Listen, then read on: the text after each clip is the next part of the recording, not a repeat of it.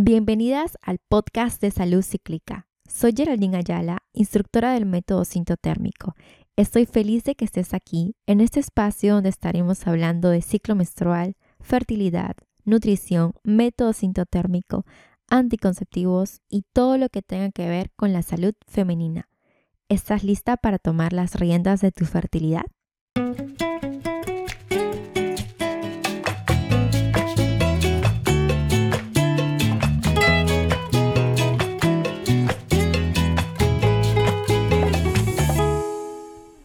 Bienvenidas a este segundo episodio. En este episodio vamos a hablar del ciclo menstrual.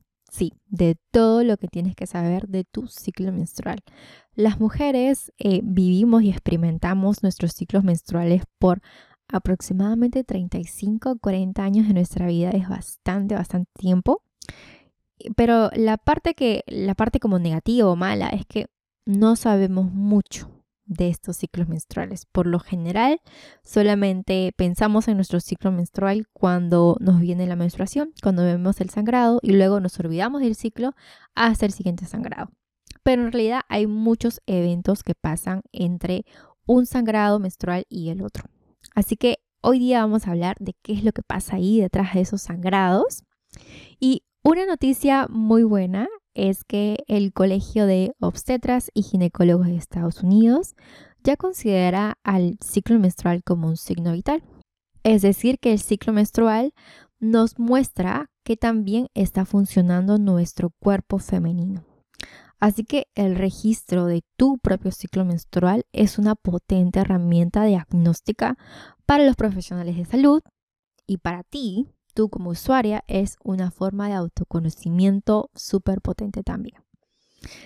Así que vamos a empezar definiendo qué es el ciclo menstrual. Así como dando la descripción que la biología nos ofrece, eh, es simplemente que es un proceso hormonal por el que pasa el cuerpo de una mujer todos los meses para prepararse para un posible embarazo. En este proceso, en este proceso hormonal que pasa, hay una suma de eventos. Acá les voy a mencionar los tres eventos más importantes, que es la fase folicular, la ovulación y la fase lútea. La fase folicular abarca desde el primer día de tu menstruación hasta que ovulas, luego va a seguir nuestra ovulación eh, que dura un corto tiempo, luego de que pasa esta ovulación va a empezar la fase lútea. Así que vamos a recordar un poquito. Es la fase folicular, la ovulación y la fase lútea. Quiero que les quede muy grabado en su mente que el evento más importante del ciclo menstrual es la ovulación. Es tan importante que este evento en sí, la ovulación, va a dividir estas fases, va a crear estas dos fases, o sea, la fase folicular y la fase lútea. Sin la ovulación no tendríamos estas fases, viviríamos, por ejemplo, es un ejemplo, simplemente estaríamos como una fase folicular eterna esperando a que ocurra la ovulación. Solamente una vez que ocurre la ovulación, entramos en fase lútea. ¿Ok? Así que es muy importante recordar esto. Si bien es cierto, nosotras vemos el sangrado, no vemos cuando estamos ovulando y por eso puede que para nosotras la menstruación sea como que lo más eh, importante, pero en realidad lo que marca este ciclo menstrual es la ovulación. ¿Ok? Así que hay, existe también otro error muy común, que es pensar que nuestro ciclo menstrual dura 4 o 5 días, cuando en realidad un ciclo menstrual sano dura entre 25 a 35 días. Es decir, acá hay como un error solamente de palabras, que decimos menstruación es igual a ciclo menstrual y son diferentes. El ciclo menstrual recordemos que abarca esta suma de eventos, tanto la fase folicular, la ovulación como la fase lútea. La menstruación es parte de este ciclo menstrual y que por lo general tiende a durar de 3 a 7 días. Espero que estos conceptos se hayan podido entender. De igual forma, si tú eres una persona un poquito más visual, voy a estar publicando algunas imágenes e ilustraciones que te pueden ayudar a comprender cómo funciona este ciclo menstrual. Lo voy a estar publicando en nuestro Instagram, que es arroba salud cíclica. Así que puedes ir ahí y ver los gráficos para de repente tener una mejor noción. Luego de haber aclarado algunos conceptos, ahora sí vamos a hablar del ciclo menstrual per se. El ciclo menstrual empieza en el cerebro. Al igual que muchos de los procesos biológicos de nuestro cuerpo que empiezan en el cerebro, el ciclo menstrual también lo hace. Es decir, el cerebro es el que da como el check, como que el visto bueno y dice, ok ovarios, este es el momento ideal para empezar un nuevo ciclo menstrual. El cerebro y los ovarios mantienen una comunicación constante durante todo el ciclo menstrual. Y esta comunicación es a través de las hormonas. Así que ahora vamos a estar definiendo y describiendo qué es lo que pasa en cada evento del ciclo menstrual. Vamos a estar diciendo qué es lo que pasa durante la fase folicular, la ovulación y durante la fase lútea. Empecemos por la fase folicular. La fase folicular empieza con tu primer día de sangrado. Este día de sangrado tiene que ser un sangrado tan abundante que tú vas a sentir la necesidad de usar algún producto para recolectar tu sangre, ya sea que tú utilices una toalla higiénica, una copa menstrual o un tampón. Así que, por lo general, una menstruación sana dura de 3 a 7 días como máximo. La menstruación en sí es un proceso inflamatorio, así que te va a generar algunas molestias, esos días por lo general estamos un poco incómodas, estamos con molestias, pero tenemos que estar muy atentas a que la menstruación no nos genere un dolor y que este dolor llegue a ser como incapacitante, es decir, que ya comienza a afectar en tu día a día. Por ejemplo, si tú eres una mujer que vas a la escuela, que vas a la universidad, que tienes que ir a trabajar o que tienes muchas actividades en tu día que hacer, este dolor menstrual no debería afectar esas actividades. No deberías sentir tanto dolor que tengas la necesidad de incluso tomarte un fármaco para aliviar estos dolores. Así que hay que estar muy atentas a esto y en caso nosotras estemos sintiendo muchos dolores es importante ir a acudir con nuestro ginecólogo de confianza. Luego de tus días de sangrado, nuestros óvulos inmaduros entran como una especie de competencia. Nuestros óvulos inmaduros están dentro de nuestros ovarios. Tenemos miles, miles de óvulos inmaduros, pero durante cada ciclo se escogen como de repente como 8 a 10 óvulos inmaduros para que entren como en esta especie de competencia donde va a ganar el mejor, el que sea como que más bonito, el más fuerte, el que esté mejor formado tu cuerpo siempre va a escoger el mejor óvulo maduro que tenga.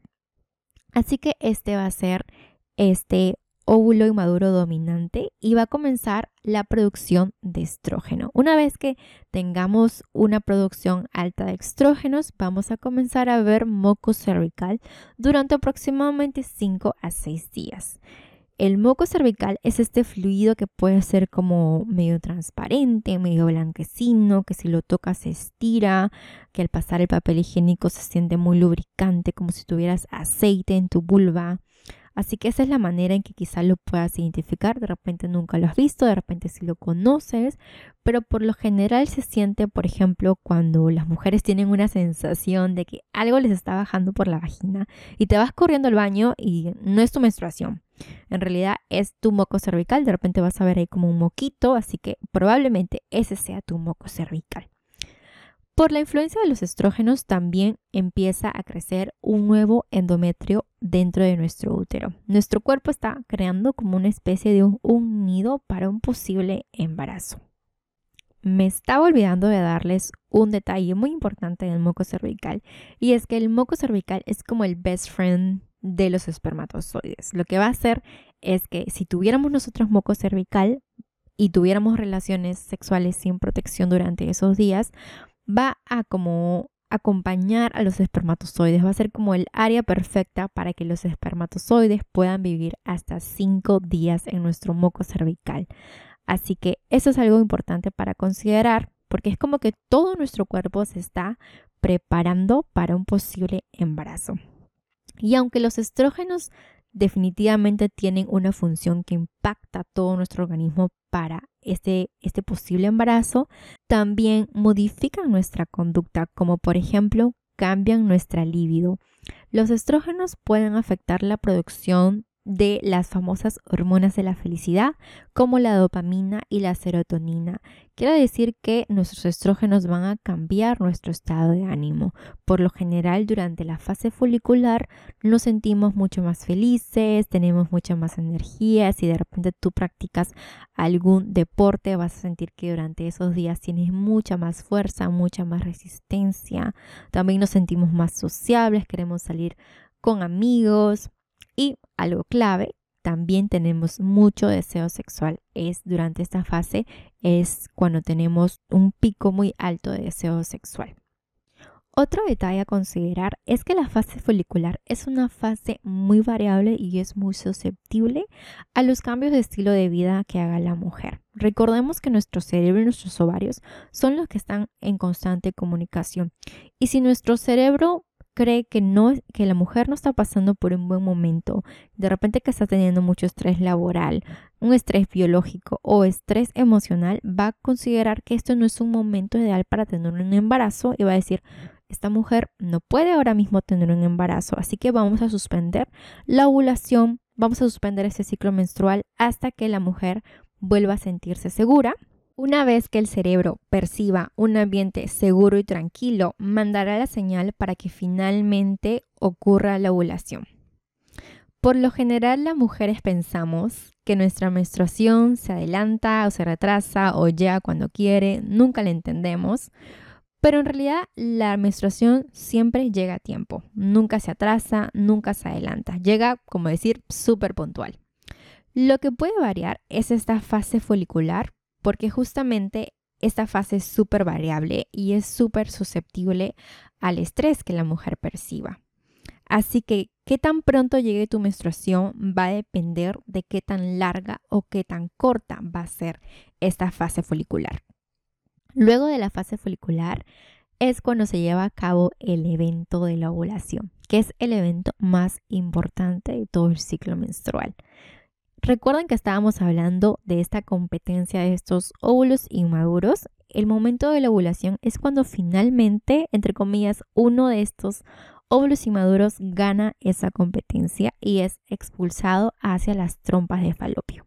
La vida de un óvulo es bastante corta, puede durar dentro de 12 a 24 horas y luego de esto, si es que en el, caso que no hubiera fecundación, el óvulo va a morir y el cuerpo lo reabsorbe.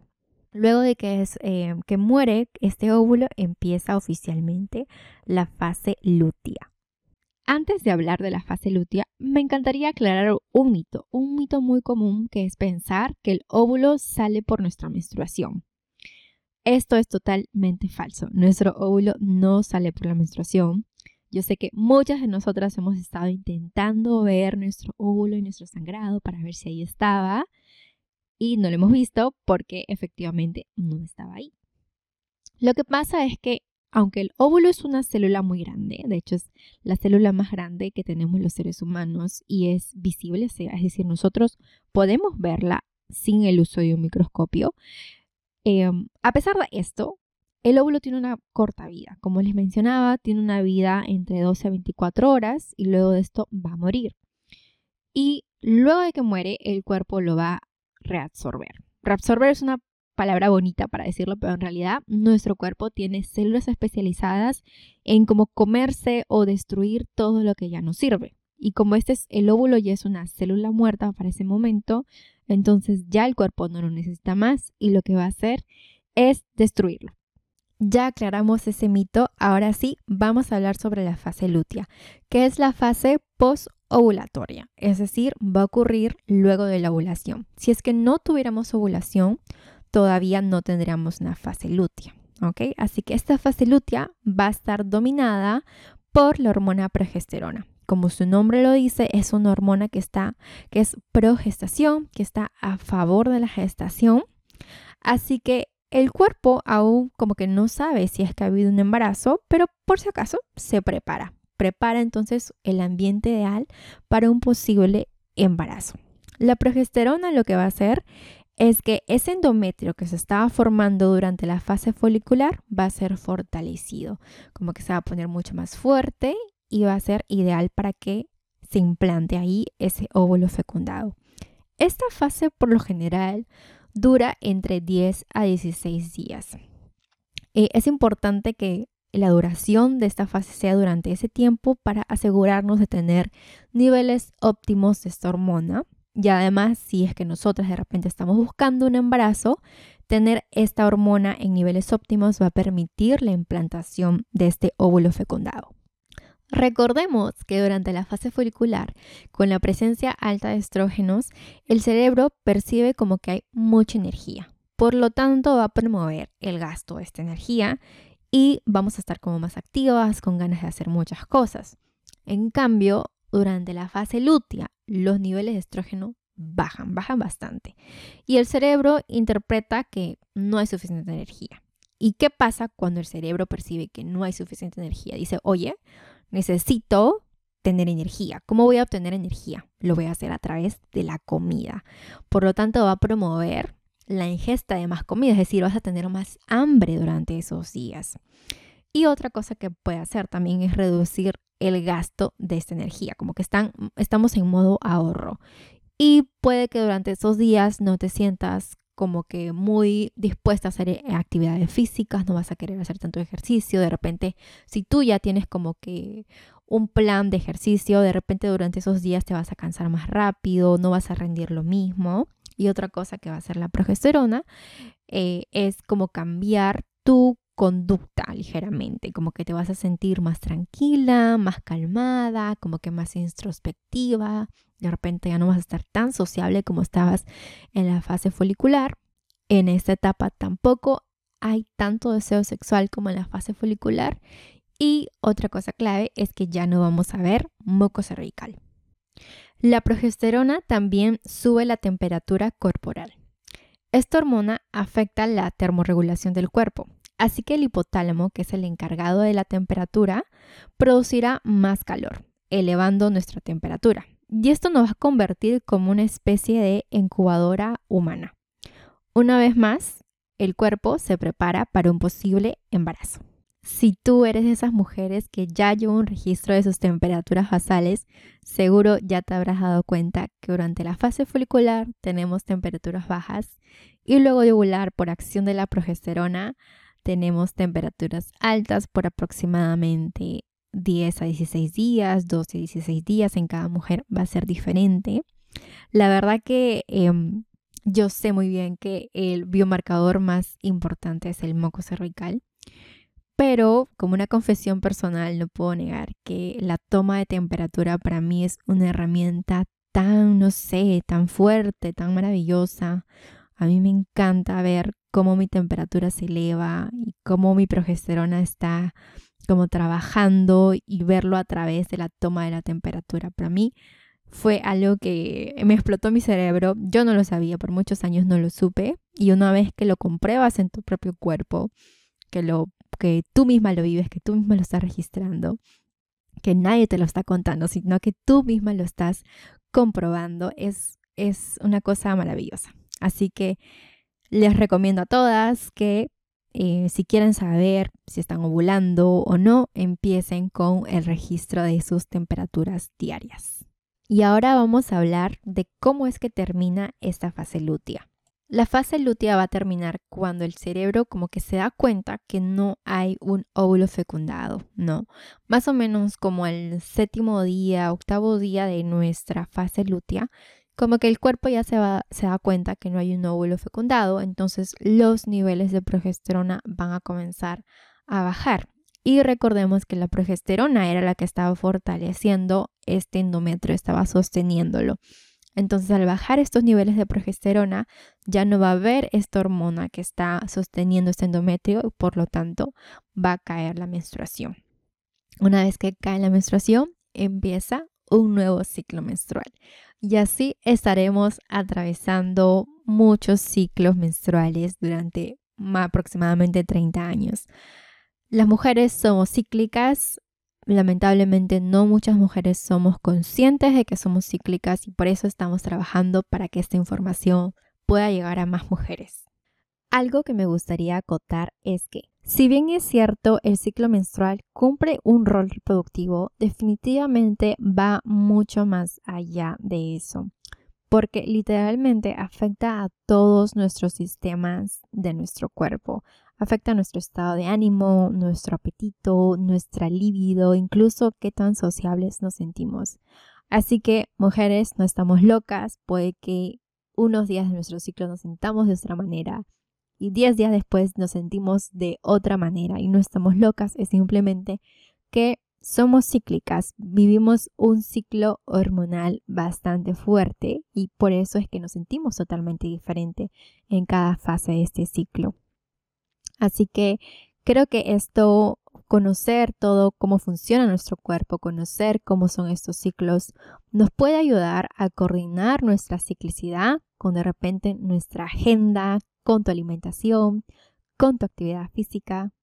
A veces nosotros negamos nuestras funciones biológicas, muchas veces las ignoramos y terminamos tomando malas decisiones. Les pongo un ejemplo. Cuando en algunos días de nuestro ciclo vamos a tener más hambre y nos negamos a comer más porque tenemos miedo de que vamos a engordar, que nos va a salir un rollito o nos estamos preguntando, ay Dios mío, ¿por qué tengo tanto hambre en estos días? Me quiero comer el mundo. Pero a pesar de eso, te niegas a comer. Y puede que al final del día, por no haber escuchado estas necesidades biológicas básicas para tu cuerpo, termines yéndote a comprar una comida que es de mala calidad. Cuando lo ideal hubiera sido que escuches a tu cuerpo y te prepares. Vas a saber que en unos días de tu ciclo vas a tener más hambre, entonces ese día llévate al trabajo más comida, prepárate más comida para que así tu cuerpo se sienta satisfecho y seguro. Otro ejemplo, van a haber días de tu ciclo donde vas a necesitar más descanso. De repente no vas a tener tanta energía, entonces no te autoexijas, permítete relajarte sin autoexigirte. Necesitamos aprender a respetar y a escuchar nuestras señales y necesidades biológicas. Creo que si intentamos coordinar nuestra ciclicidad con nuestra vida, probablemente tengamos una mejor relación con nuestro ciclo menstrual. Créanme que vivir de una manera cíclica es muy gratificante.